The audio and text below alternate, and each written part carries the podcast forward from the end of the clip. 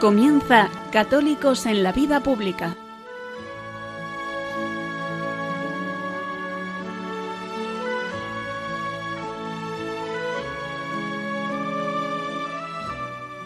Un espacio dirigido en Radio María por Luis Zayas.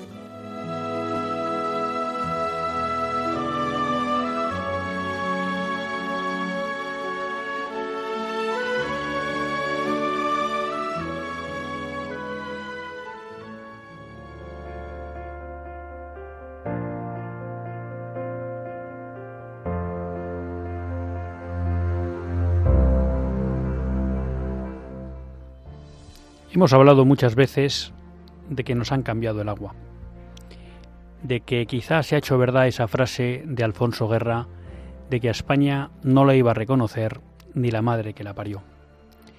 Pero ese cambio de agua no ha sido casual, sino que ha sido provocado, no ha sido aleatorio, sino que alguien ha trabajado para que se produzca. ¿Y qué fue eso? Pues no fue más que un cambio de paradigma cultural. Teníamos una España, me atrevería a decir un occidente entero, que vivía de una determinada cosmovisión del mundo, de una antropología sobre el hombre. Una cosmovisión y una antropología que se habían construido sobre tres fuentes, Grecia, Roma y la fe católica. Eso dio lugar a una civilización que podemos decir ha pervivido casi 15-16 siglos. Pero esa civilización parece estar en crisis.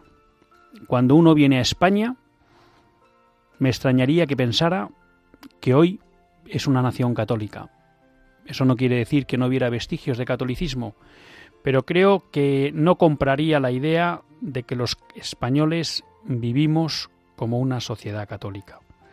Y repito, eso fue fruto de que alguien se empeñó en cambiar nuestra cosmovisión y nuestra antropología. Y hoy la sociedad española, Occidente, beben de otras fuentes, beben de la modernidad. Y por eso, en este programa hemos hablado muchas veces de la necesidad de la batalla cultural. Batalla porque es necesario enfrentar esta nueva cosmovisión, esta nueva antropología, para cambiarla. Y no la queremos cambiar simplemente porque no es la nuestra porque no es la histórica de España, porque no es la tradicional de Occidente. La queremos cambiar porque pensamos que es peor. Y pensamos que es peor porque no ayuda a proteger la dignidad del hombre. Decía Jerome Leyen que el nivel moral de una sociedad se podía medir por cómo cuida a los débiles. Si solo cogiéramos ese criterio, podemos ver que una sociedad donde el aborto está prácticamente legalizado y se considera un derecho, donde se abren las puertas a la eutanasia, donde mucha gente no encuentra un lugar, donde se destruye la familia, donde un montón de hijos nacen, más del 50%, nacen fuera de un entorno que les cuide. Podemos ver que estamos en una sociedad que no protege al débil. Una sociedad, por enganchar con el programa del lunes pasado, donde las personas con discapacidad están discriminadas negativamente, y lo explicábamos con los supuestos del aborto, entre otros. Esa sociedad no cuida la dignidad del hombre. Pero no nos extraña. Es una sociedad que ha renunciado a que Dios sea el pilar sobre el que se construye y se edifica. Por tanto, tenemos que dar una batalla.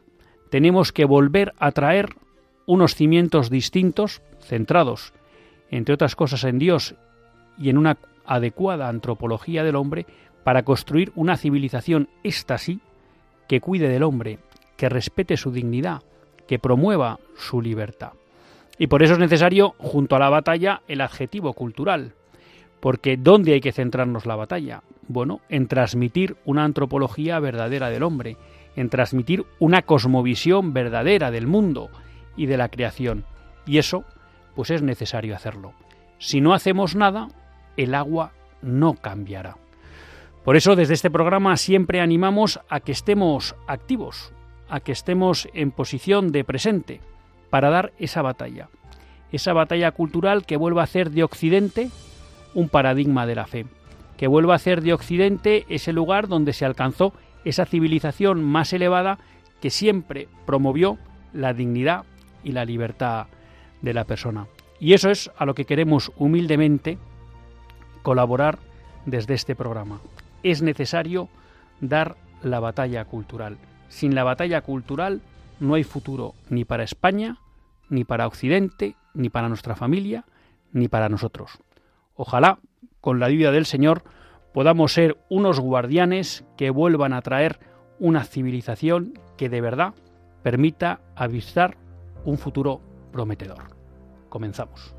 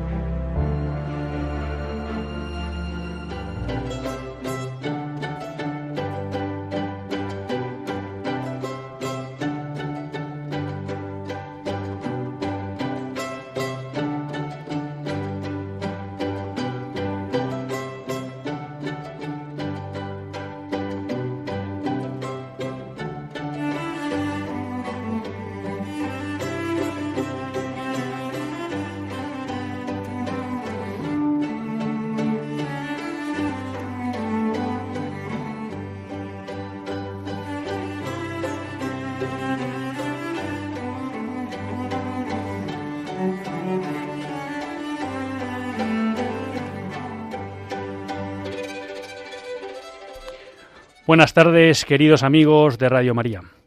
Un lunes más volvemos fieles a la cita con todos ustedes para hacer este programa, Católicos en la Vida Pública.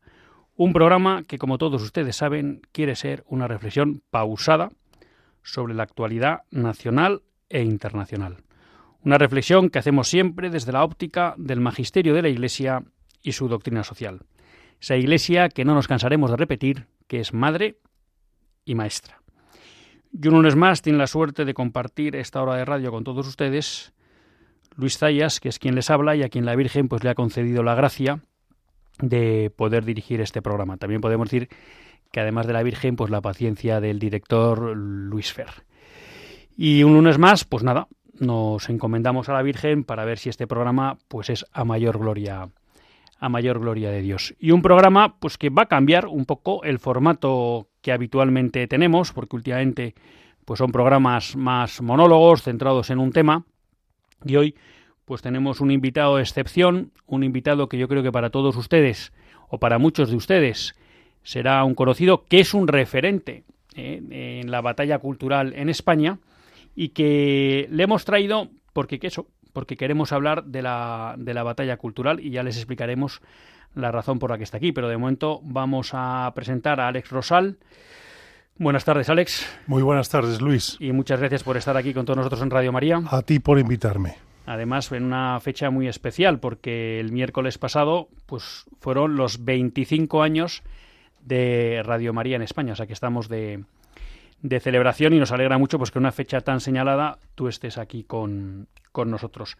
Por si hay algún oyente que todavía no, de los millones de oyentes de Radio María, que todavía no conoce a Alex, Alex Rosal es el presidente de Grupos Libres, que es un grupo editorial, que tiene entre otras la editorial Libros Libres, también Voz de Papel, y hay alguna más. Eh, buenas letras. Y buenas letras. Además es el presidente de la Fundación Religión en Libertad, que es la fundación de alguna manera propietaria de la página web Religión en Libertad, que es una página web muy recomendable, que le recomiendo a todos ustedes que entren, eh, religionenlibertad.com, que está centrada especialmente en la nueva en la nueva evangelización. ¿Y por qué está aquí Alex Rosal? Bueno, porque Alex Rosal, además de todo esto que hace en el ámbito de la comunicación, pues también escribe libros. Y acaba de escribir un libro que yo creo que es de esos libros que uno no se puede perder y que es necesario que esté en la biblioteca de cualquier católico o de cualquier persona con sentido común. ¿eh? Es un libro que se titula Despierta y combate a los bárbaros que arruinan tu vida. Y en el fondo podríamos decir que es un manual de la batalla cultural. Decíamos en la editorial que era fundamental hoy en día dar la batalla cultural. Bueno, pues Alex ha tenido la paciencia, el acierto y el esfuerzo de escribir un libro para contarnos las estrategias del enemigo, para contarnos por qué es importante la batalla cultural y también darnos pistas de por dónde se puede abordar esa batalla cultural o de, de cómo darla. Alex, primera pregunta mm, casi de libro. ¿Por qué este libro? Muchas gracias, Luis. Bueno, eh, ¿por qué este libro? Porque realmente, seguramente a ti también te pasará, Luis, y a la mayoría de, de los oyentes tuyos de Radio María, que llevamos unos, unos años en donde el nivel de queja eh, de, de, nuestros ambientes familiares y amigos va aumentando, ¿no? Por, por toda la situación política, económica, social en la que estamos viviendo en nuestro querido país de, de España, ¿no? Y esa queja, eh, desde hace un tiempo me estaba dando cuenta que es una queja estéril, porque podemos elevar el tono de voz, podemos criticar, pero si realmente no damos un paso más y, y, empezamos a hacer más que a quejarnos, desgraciadamente esa queja pues no sirve para nada, ¿no? Y otra de las razones es porque realmente estamos metidos de lleno en una guerra. Es una guerra difícil de, visualizar porque no hay soldados, no hay ejércitos, no hay tanques, no hay cañones. Es otro tipo de guerra mucho más sutil, pero es una guerra eh, verdadera porque lo que se pretende es que unos ganen y otros pierdan. Y los bárbaros que están en el poder ahora mismo están ganando esa guerra y los, eh, las personas, los oyentes de Radio María y otra mucha gente que tiene como ideología el sentido común y la cordura, la estamos perdiendo. Alguno podrá decir, bueno, a mí realmente las cosas que pueda pasar a nivel político, económico, social, bueno, me interesan relativamente, ¿no? Pero mm, realmente no podemos ignorar lo que nos está pasando porque esa extensión del mal la estamos tocando ya muy de cerca, la estamos ya sufriendo no solo a nivel personal, sino a nivel también familiar. Cada vez es más difícil poder dar una educación adecuada a nuestros hijos, cada vez es más difícil eh, tener los grados de, de, libertad de expresión, de movimiento, de, de, pensamiento que teníamos hasta hace poco. Cada vez es más difícil el poder ni tan siquiera elevar la voz para pedir carne en un restaurante, porque ya hay gente que te mira mal, ¿no? Y, poco a poco, desde el poder, los bárbaros nos están metiendo la idea de que la carne sintética es mucho mejor que la natural y otras tantas cosas. Por ese motivo es por el, por el que he escrito este libro, ¿no? Para darnos cuenta que, aunque muchos pensamos que somos víctimas de esta situación, más bien somos cómplices. Y somos cómplices porque hemos accionado durante muchos años y décadas unas microcobardías, un mirar hacia otro lado, pensar que, que, delegando la responsabilidad en otros, sobre todo en los políticos o en los obispos o en los periodistas o en otro tipo de figura, ya con eso ya cumplíamos. Y eh, esta dinámica de, de mirar a otro lado, de no hacer nada y simplemente quejarnos, nos ha llevado a esta situación de, de precipicio, de estar en el hoyo, y de palpar ya cómo el mal se hace muy presente en nuestras vidas y ya es el momento de dar un grito para, para que despertemos, ¿no? de esa modorra en la que estamos metidos, ¿no? Un grito de despertar y tomar conciencia de que si queremos parar el mal, los hombres buenos, los que creemos en hacer bien las cosas, en, en, hacerlas con ese sentido común y con cordura, tenemos que dar un paso adelante y no simplemente conformarnos en criticar el domingo al cuñado de lo mal que están las cosas. En tu libro, y, y ha salido en tu primera intervención, hablas de bárbaros y guardianes. Cuéntanos un poco quiénes son los bárbaros, quiénes son los guardianes. Bueno, los bárbaros son justamente los que están en el poder, no solo político, sino también cultural, eh, en los medios de comunicación, en la educación.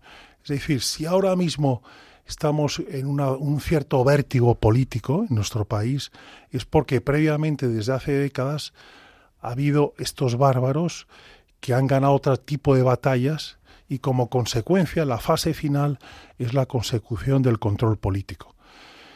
Pero estos bárbaros, como decías Luis, hay, varios perfiles de bárbaros. los más importantes son los bárbaros, podríamos decir, de pata negra, que son los herederos espirituales de Gramsci, el fundador del Partido Comunista Italiano, que en sus años, en los años 30, formuló un concepto de control de la sociedad que decía que para tomar ese control total había que primero ganar una serie de batallas en esos campos culturales de la opinión pública y de la cultura y de la educación fundamentalmente. Esos eh, herederos de Gramsci son los que tienen una idea de, de que quieren destruir los pilares en los que se fundamenta nuestra sociedad, nuestros los pilares sobre todo cristianos, para deconstruirlos y crear lo que ellos llaman un nuevo hombre y una nueva sociedad. Nos prometen realmente el paraíso, pero, pero realmente nos están llevando al infierno y al precipicio. Luego hay otro tipo de bárbaros eh, que son colaboradores de los primeros, ¿no? que yo los llamo los bárbaros eh, globalitarios, que son los, los grandes capitalistas, los grandes eh, eh, dueños de, grandes emporios, sobre todo de las tecnológicas o de otro tipo de estructuras financieras, que tienen, que comparten una misma agenda con estos bárbaros, podríamos decir, de la izquierda reaccionario, porque ellos lo que quieren es simplemente tener un control de, interés, de, fragmentar países, fragmentar sociedades, dividir eh, eh, vínculos comunitarios y también, eh, de alguna manera, también eh, dinamitar la familia, porque de esta manera crean esto ciudadanos más débiles, con más capacidad de adicciones y de esta manera pueden ganar más dinero en sus, en sus negocios. Y ya por último está, podríamos decir, el bárbaro conservador o cobardón, que es el que no quiere no, no comparte la agenda ideológica de los dos primeros bárbaros, pero como no quiere que le señalen ni que le acusen y sobre todo que le aparten de la tribu, se, se amolda y se convierte en una alianza, en un colaborador activo justamente para permanecer dentro de la tribu.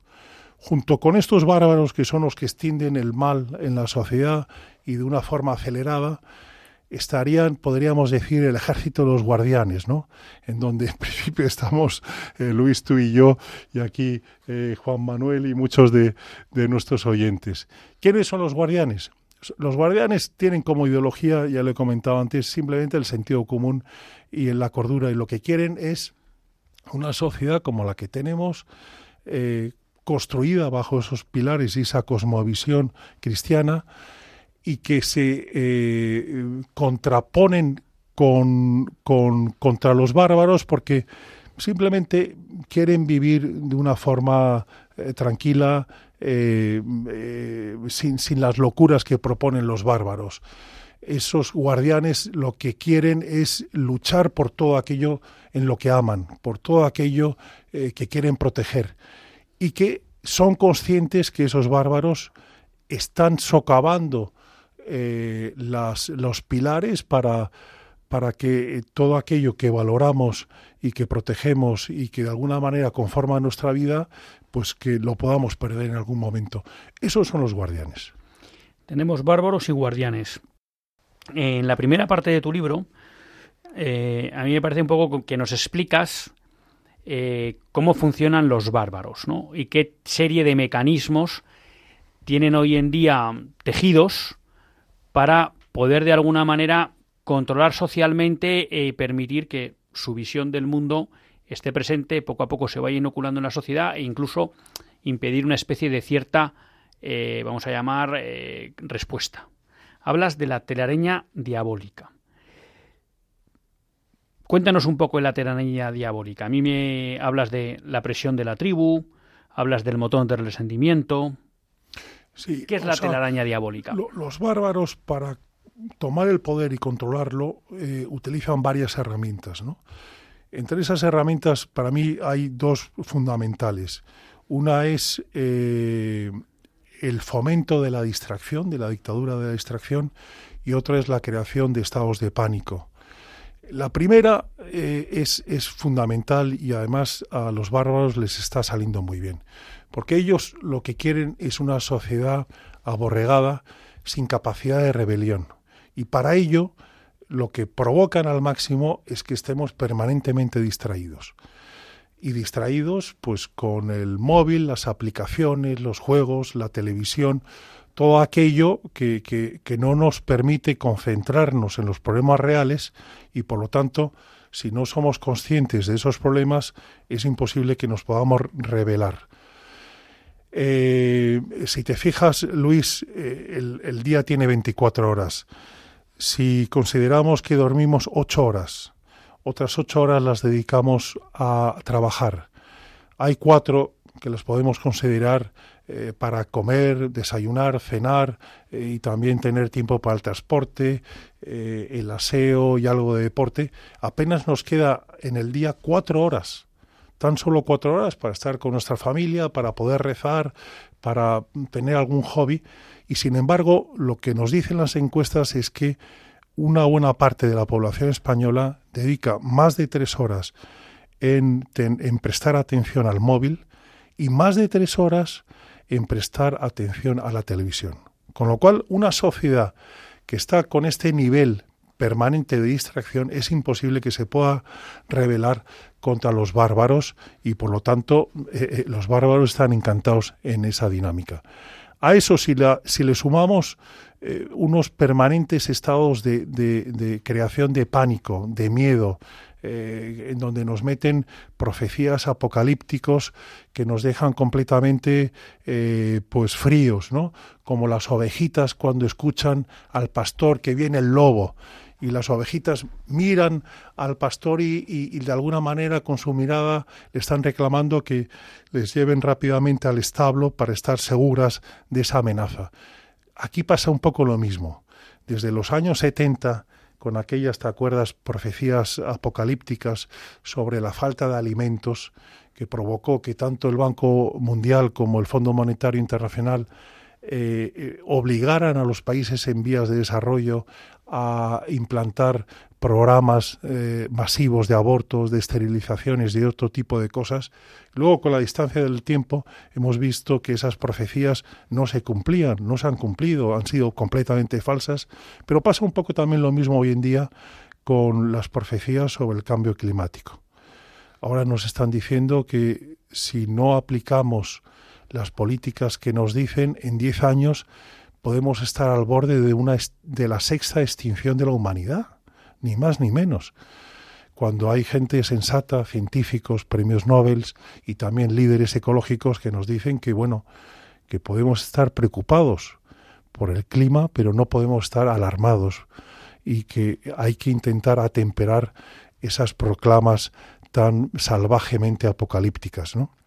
Bueno, esas dos herramientas, unidas a otras cinco o seis, pero sobre todo a la dinámica de que los hombres buenos que deberían hacer algo para frenar ese mal no lo están haciendo, provoca es la cuadratura perfecta para considerar que los bárbaros van ganando la batalla.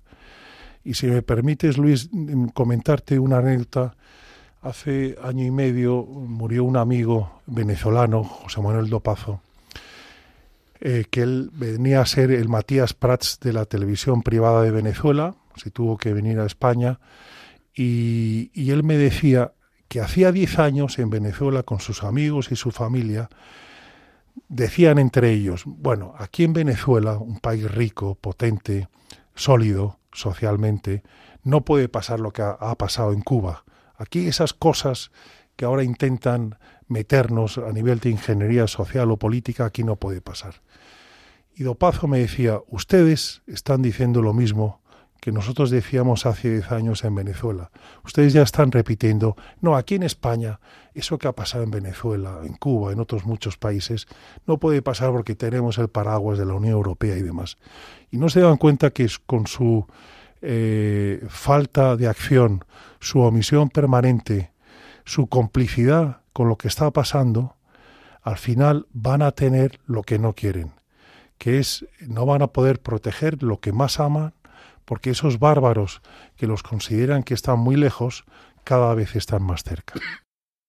Junto a estas herramientas, bueno, que nos has dado una pincelada de las más importantes, repito, este es un libro para leer y este es un libro para entender cómo funciona cómo funcionan los bárbaros y también para proponer a los guardianes cómo funcionar, ¿no? Nos dabas varios instrumentos, el resentimiento, meter el miedo, hemos hablado de la dictadura de la atención, que sería como la dictadura de la distracción, eh, pero hablas como de una estrategia que es común en todos estos intentos de ir metiendo cambios en la cosmovisión de una sociedad, que es la ventana de Overton. ¿De qué va esto de la ventana de Overton?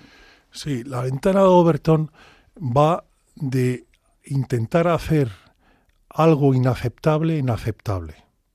Inaceptable, aceptable. De, perdón, inaceptable, aceptable.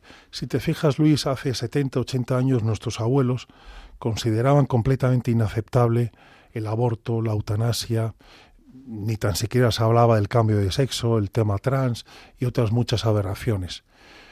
Bueno, pues eh, en estos días hemos visto como en Francia se está debatiendo si el aborto ya se considera un derecho constitucional. En Francia. Eh, y aquí mm, todavía no hemos llegado a esa situación, pero llegaremos, porque eh, los, esos cambios acelerados van a más, ¿no?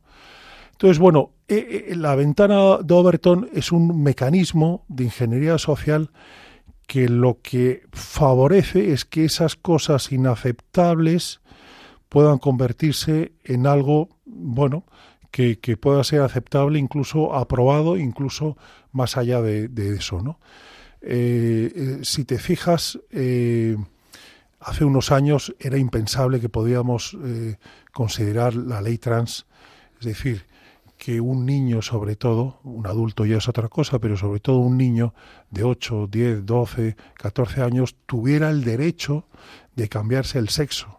Sobre todo porque mm, se considera, y los científicos y los médicos lo dicen habitualmente, que un niño en plena adolescencia no tiene una madurez ni sexual ni de identidad y por lo tanto es fácilmente manipulable. Pero si, si te fijas, en cinco años, en tan solo cinco años, eh, esa ventana de Overton ha entrado a saco en, en, nuestro país, eh, haciendo aceptable la, eh, la ley trans la posibilidad de que los niños se puedan cambiar de sexo y fundamentalmente ha venido gracias a TikTok, a la herramienta que, a la red social que más utilizan los niños y adolescentes. Y en esa red social, en los últimos cinco años, eh, se han reproducido más de 500 millones de vídeos a favor del cambio de sexo. Por lo tanto, es normal que cuando los psiquiatras los jefes eh, de psiquiatría eh, de varios hospitales públicos se preguntan en alto cómo es posible que en los últimos años hemos tenido una masiva multiplicación de peticiones de niños de cambio de sexo. ¿De dónde ha venido todo eso? Pues eso ha venido por una planificación, una campaña muy determinada de los bárbaros que la han además concentrado no en, los, en las cabeceras dominantes o en los medios tradicionales, sino sobre todo y casi en exclusiva en el ámbito donde los niños están más pendientes, que es la red social de TikTok. Entonces, eh, uno de los bárbaros que han estado más pendientes de aprobar la ley trans me decía, nos ha sorprendido que en España eh, prácticamente no haya habido debate ni político, ni mediático, ni científico sobre la ley trans. Ha pasado y la hemos aprobado con gran facilidad. Gracias a esa, a, esa dinámica nos hemos dado cuenta que ahora podemos apostar por la siguiente campaña, que es la aprobación de la pedofilia. Y si te fijas, Luis, ya hay series de televisión, películas que vienen de Hollywood, libros, en donde eh, se pone el acento en la relación de un eh, menor con un adulto eh, poniendo como una, una historia verdaderamente eh, romántica y aceptable. ¿no? Estamos en eso ahora mismo. Vamos a hacer una breve pausa musical. Digamos que hasta aquí hemos tratado prácticamente, nos queda un punto que vamos a tratar a la vuelta de la música, de lo que es las estrategias que tienen los bárbaros para imponer su visión y tener este control social. Y ahora a la vuelta tratamos de pensar cómo tienen que trabajar los guardianes.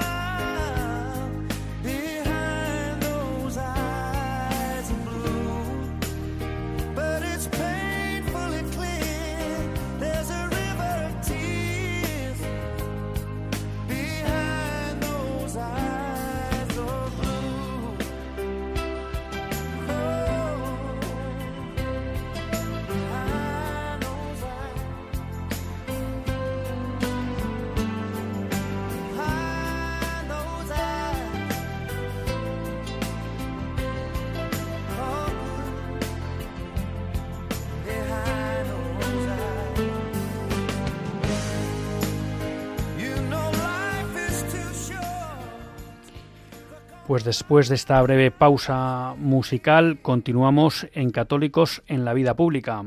Lo hacen en compañía de Alex Rosal, que está aquí con nosotros, presidente del grupo Libros Libres y presidente de la Fundación eh, para la Nueva Evangelización en el siglo XXI, que como les decía es la propietaria de esa página web de información, de información religiosa, pero sobre todo de nueva evangelización, que es religionenlibertad.com, que les recomiendo vivamente. Creo que hay que saber cómo nos están manejando y cómo nos van controlando poco a poco, porque una de las virtudes de que tienen estos bárbaros eh, es que nos controlan sin darnos cuenta. En la introducción, Alex pone una cita de Augusto del Noche. El nuevo totalitarismo está tan perfeccionado que no necesita de persecuciones físicas ni campos de concentración. Claro, si no te persiguen, si no te encarcelan, puedes tener la sensación de que eres libre, pero a lo mejor resulta que no eres libre. Y creo que este libro nos ayuda a entender por qué no somos tan libres como nos, como nos creemos. Alex, estábamos cerrando un poco la cuestión de cómo funcionan los bárbaros y tú en tu parte final das una cierta relevancia al papel que están jugando los medios de comunicación, las redes sociales en la imposición de toda esta cultura, ¿no? Nos contabas el ejemplo de TikTok. ¿Qué pasa ahí? ¿Por qué parece que es como imposible que aparezca un medio de comunicación contracultural, una gran tecnológica contracultural? ¿Qué pasa en ese mundo? Sí, eh, no, tienes toda la razón, Luis. Eh, es muy difícil que un medio, por ejemplo, como Radio María, eh, pueda sobrevivir en esta telaraña diabólica que han implantado los, los bárbaros si no tiene independencia económica. Es decir, Radio María hoy tiene un potencial enorme, una influencia muy grande, gracias a que su modelo de funcionamiento está enfocado no tanto al apoyo de los lobbies de opinión, de los grupos económicos fuertes, de la publicidad, de los anunciantes, sino única y exclusivamente, yo casi me atrevería a decir, en, dos activos. Eh, en la confianza en que la Virgen sostenga la radio y en que los eh, oyentes de Radio María la sostengan con, sus eh, aportaciones económicas. Con eso te da independencia y te da libertad. Y te da libertad absolutamente ante todos los poderes. Eh, creo que decía Orwell que el gran problema de los medios de comunicación, y eso lo decía en los años 40, es que eh, si tienes, si muestras una capacidad de que te compren eh, el poder político, que te compren otros poderosos económicos, al final te acabas convirtiendo en unas relaciones públicas de ellos, pero no eh, te conviertes en lo que debería ser un periodista, que es contar la verdad y denunciar todas aquellas eh, injusticias que se producen. Desgraciadamente hoy en España la gran parte de los medios privados eh, están metidos en ese sistema, en esa telaraña diabólica, en donde simplemente aspiran a, reclamar migajas del poder político eh, en forma de policía institucional y eh, de algunos grupos de comunicación o empresas económicas eh, que por sus propios intereses también los pueden financiar. Pero esa es una, una dinámica en donde no te garantiza que podamos tener unos medios realmente libres e independientes. Por eso que yo en el libro doy un esquema o unas ideas de todo aquel que quiera tener, aunque fuera un medio de comunicación o un canal, eh, pues que pueda ser eh, eh, peligroso para el poder o para los poderosos, lo que tiene que hacer es buscar una relación directa con el oyente, o con el, lector y que en esa relación directa quede claro que solo los lectores o los oyentes o los televidentes son los únicos que pueden comprar a ese medio de comunicación, que ningún otro le puede comprar.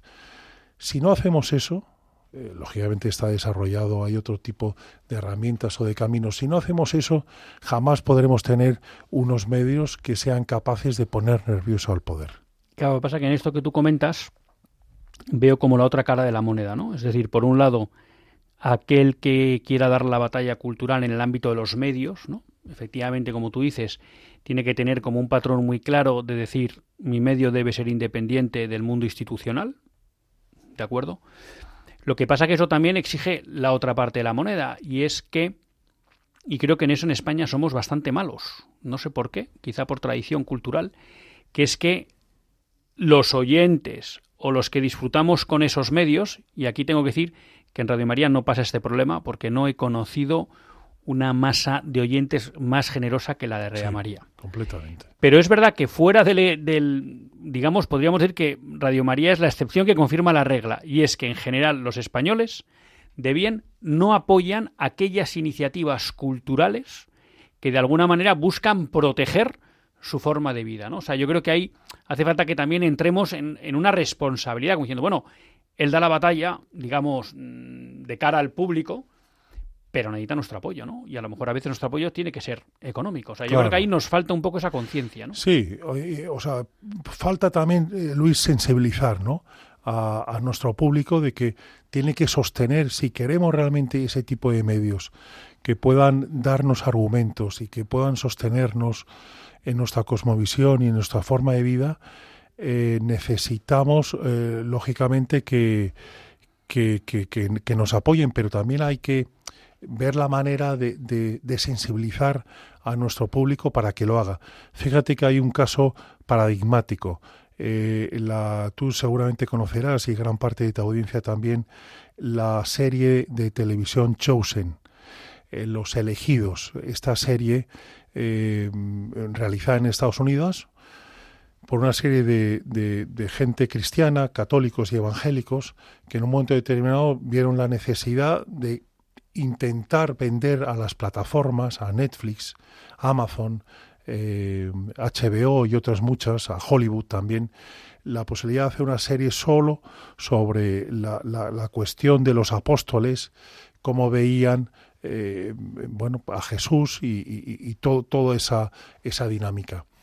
Intentaron venderla a, esas plataformas y todos les cerraron la puerta, lógicamente, porque no encajaba en su ideología o en su cosmovisión. Y al final lo que hicieron es, bueno, nos han cerrado todas las puertas. Nos han sugerido, en todo caso, que la podrían aceptar si cambiáramos el guion y dejáramos aparte ciertas cosas que a lo mejor a ellos no les encajan. Pero eso no lo podemos hacer porque estaríamos un poco traicionando la verdad. ¿Qué hacemos? La hacemos, tiramos adelante, hacemos la serie y simplemente eh, pedimos a todo aquel que la vea que nos ayude a mantenerla, a sostenerla y a hacer otros capítulos.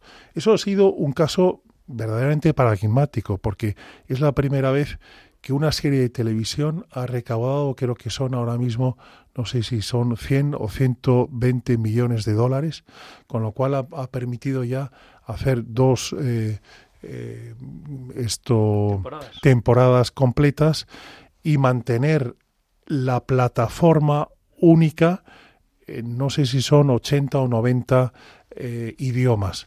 Y todo eso de forma gratuita, o sea, no pone una barrera eh, de suscripción, sino permiten que todo el mundo lo vea gratuitamente y lo único es que al final eh, solicitan y reclaman eh, que si les ha gustado, pues, pues puedan colaborar en continuar. Yo creo que ese es el modelo a seguir. La gente está dispuesta a ayudar, como y el ejemplo que tú decías de Radio María es bien claro, pero tenemos también que aprender a pedirlo adecuadamente. Decíamos que en esta segunda parte íbamos a hablar un poco, ahora ya no de los bárbaros, sino de los guardianes. Tú has empezado con, una, con un planteamiento que es, bueno, pues frente a todos esos medios que hablábamos, que de alguna manera se ponen al servicio de los bárbaros, pues una forma clara de poder luchar culturalmente es que aparezcan medios libres y en el libro desarrollas más estas ideas que, que planteas para cómo poder construir un medio libre. Claro, pero nuestros oyentes se podrían quedar con la cosa de, vale, pero yo no voy a montar un medio, el mundo de la comunicación no es mío. ¿Qué otros elementos podemos transmitir a un guardián que es necesario para dar esta, esta batalla? Tú hablas así de repente de entra en la batalla. ¿Qué es eso de entrar en la batalla? Bueno, pues eh, sobre todo lo primero, Luis, es, es, el despertar, darnos cuenta de que estamos metidos en una guerra, que es una guerra, es verdad, difícil de, de visualizar porque no hay una invasión, no hay unos soldados, es todo mucho más sutil, pero en esa guerra la estamos perdiendo y sobre todo nos están robando parte de nuestra vida. Si despertamos y tomamos conciencia de que algo tenemos que hacer, yo lo que les pediría a tu audiencia, Luis, es que pasemos de esa modorra o de esa inacción o de ese mirar hacia otro lado o incluso de delegar nuestra responsabilidad en otros, pensando que con votar cada cuatro años es suficiente y ya nos consideramos buenos ciudadanos, pasar de esa etapa de pasividad total a ser más activos. Es decir, pasar de esas microcobardías, con la suma de esas microcobardías, de millones de, de microcobardías que hemos ido accionando en los últimos años y décadas, hemos mm, permitido que los bárbaros tomen el poder y que ahora estemos en esa situación de vértigo. Y ahora lo que les pido a tu, a tu audiencia justamente es que cambiemos las microcobardías en microvalentías, en que hagamos pequeños gestos. No tienen que ser, como decías, grandes cosas. Con pequeños gestos valen. Por ejemplo, un gesto, ya lo apuntabas eh, tú, Luis, el, gesto de apoyar a un medio de comunicación como Radio María, ya estás contribuyendo a frenar la expansión del mal. Si además eh, también nos damos cuenta que nuestra palabra es mucho más influyente que el TikToker de turno o el youtuber de turno y que por lo tanto lo que nosotros digamos como padre, madre, abuela a nuestros hijos y nietos o a nuestro vecino tiene más fuerza que ese periodista estrella, a lo mejor podríamos dedicar más tiempo justamente a nuestros familiares a explicarles toda este, esta dinámica en la que estamos metidos y también ayudarles a despertar y a tomar conciencia de que entre todos tenemos que crear este movimiento, esta revolución de los guardianes que ayuden con esas microvalentías a frenar el mal.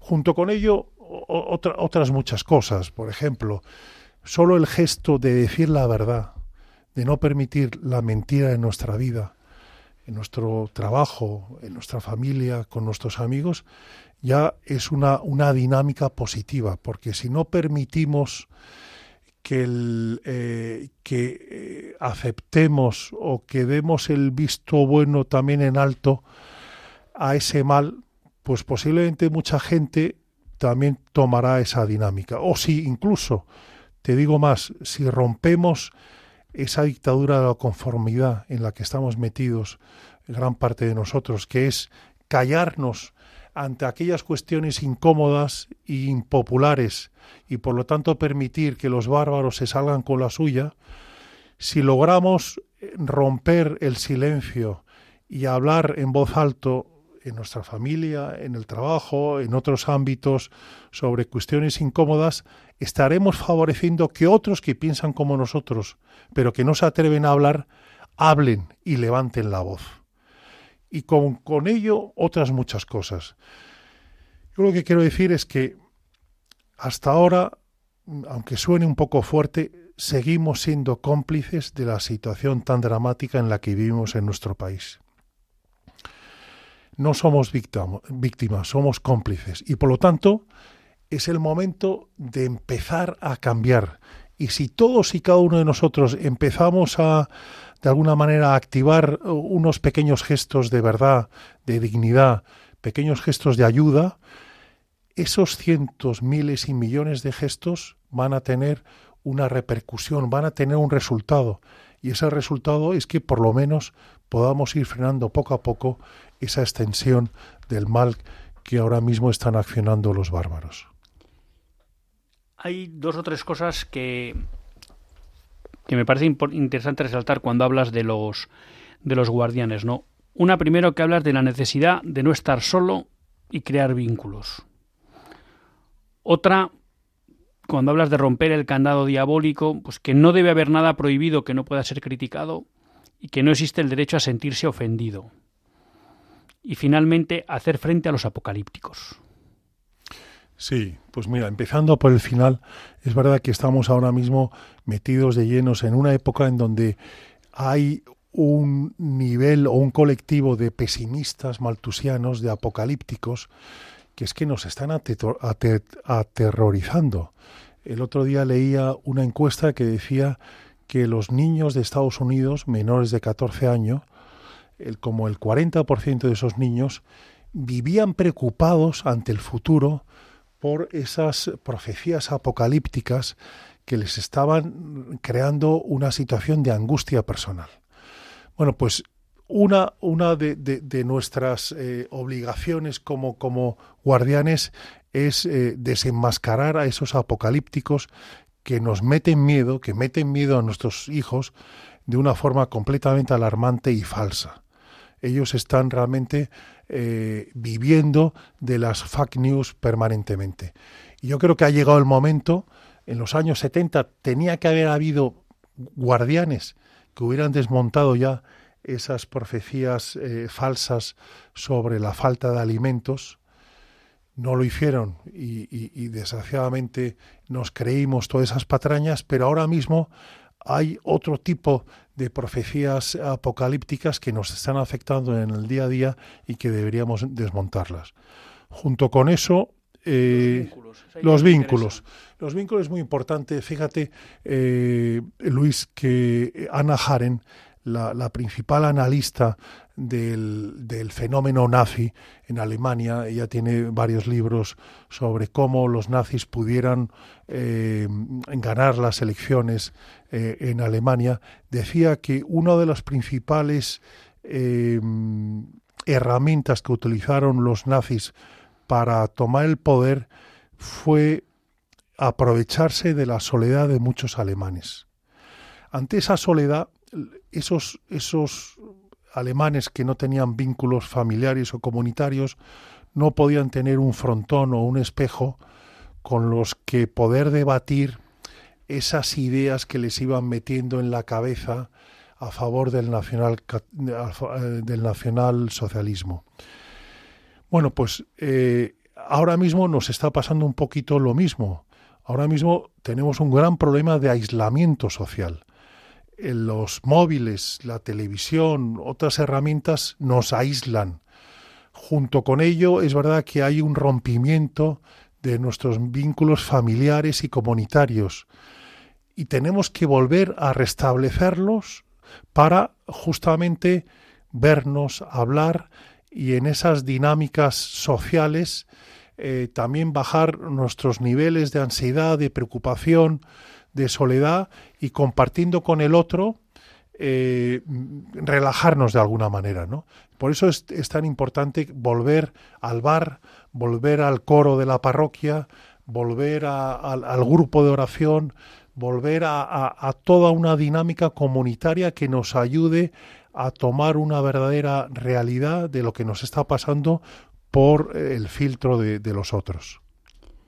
Nos quedan apenas dos minutos, pero no me quería olvidar de un tema que, apuntas, y es que mm, somos limitados, pídele ayuda a Dios, no te olvidas de la trascendencia. Sí.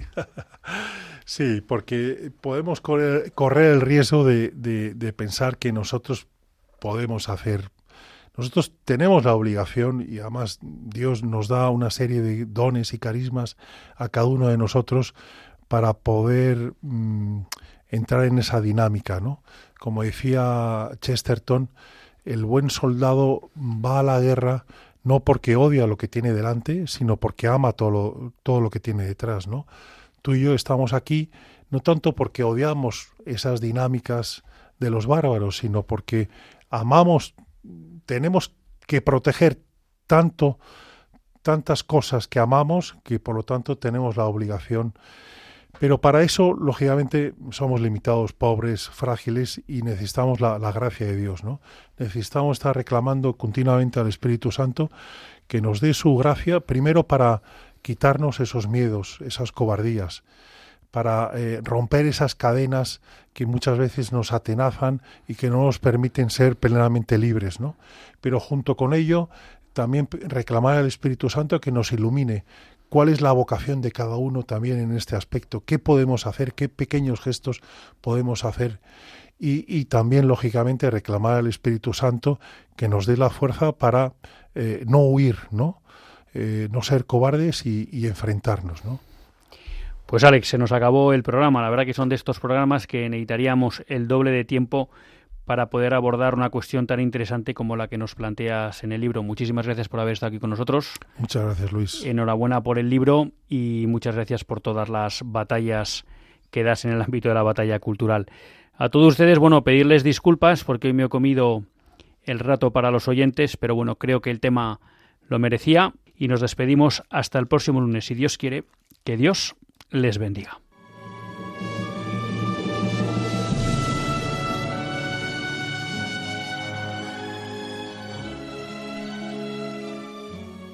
Así concluye Católicos en la Vida Pública, un programa que dirige Luis Zayas.